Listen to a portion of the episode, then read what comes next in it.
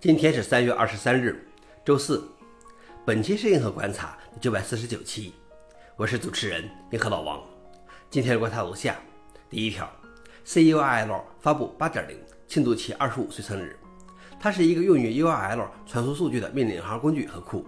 任何认真编写通过网络进行交互的代码的开发人员都可能使用过 CURL。如今，它估计已经被安装了超过一百亿次。它的第一个版本是四点零，发布于一九九八年。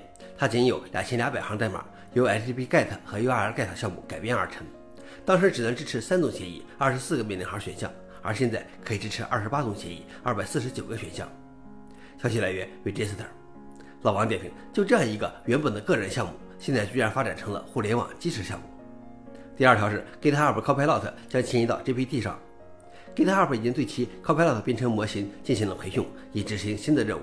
并有了一个新的名字，GitHub Copilot X。今后，Copilot 将依靠一套不断发展的大语言模型，包括 OpenAI 的 GPT-3 和 GPT-4，而不是 OpenAI 的 Codex 定制版本。OpenAI 将在三月二十三日关闭 Codex 的公共 API。根据 GitHub 上的数据，截至上个月，Copilot 参与了微软的云代码库中的百分之四十六的代码创建，并帮助开发者的编程速度提高了百分之五十五。消息来源：Register。老王点评：通过 VS Code、GitHub、Copilot，微软似乎已经把开发者所需要的各个方面都掌握了。最后一条是，Mozilla 将建立 Mozilla AI。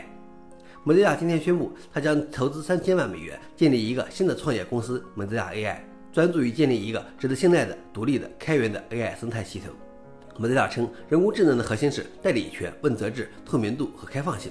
Mozilla AI 将成为大科技公司和学术界之外的一个空间，供志同道合的创始人、开发人员、科学家、产品经理和建设者聚集。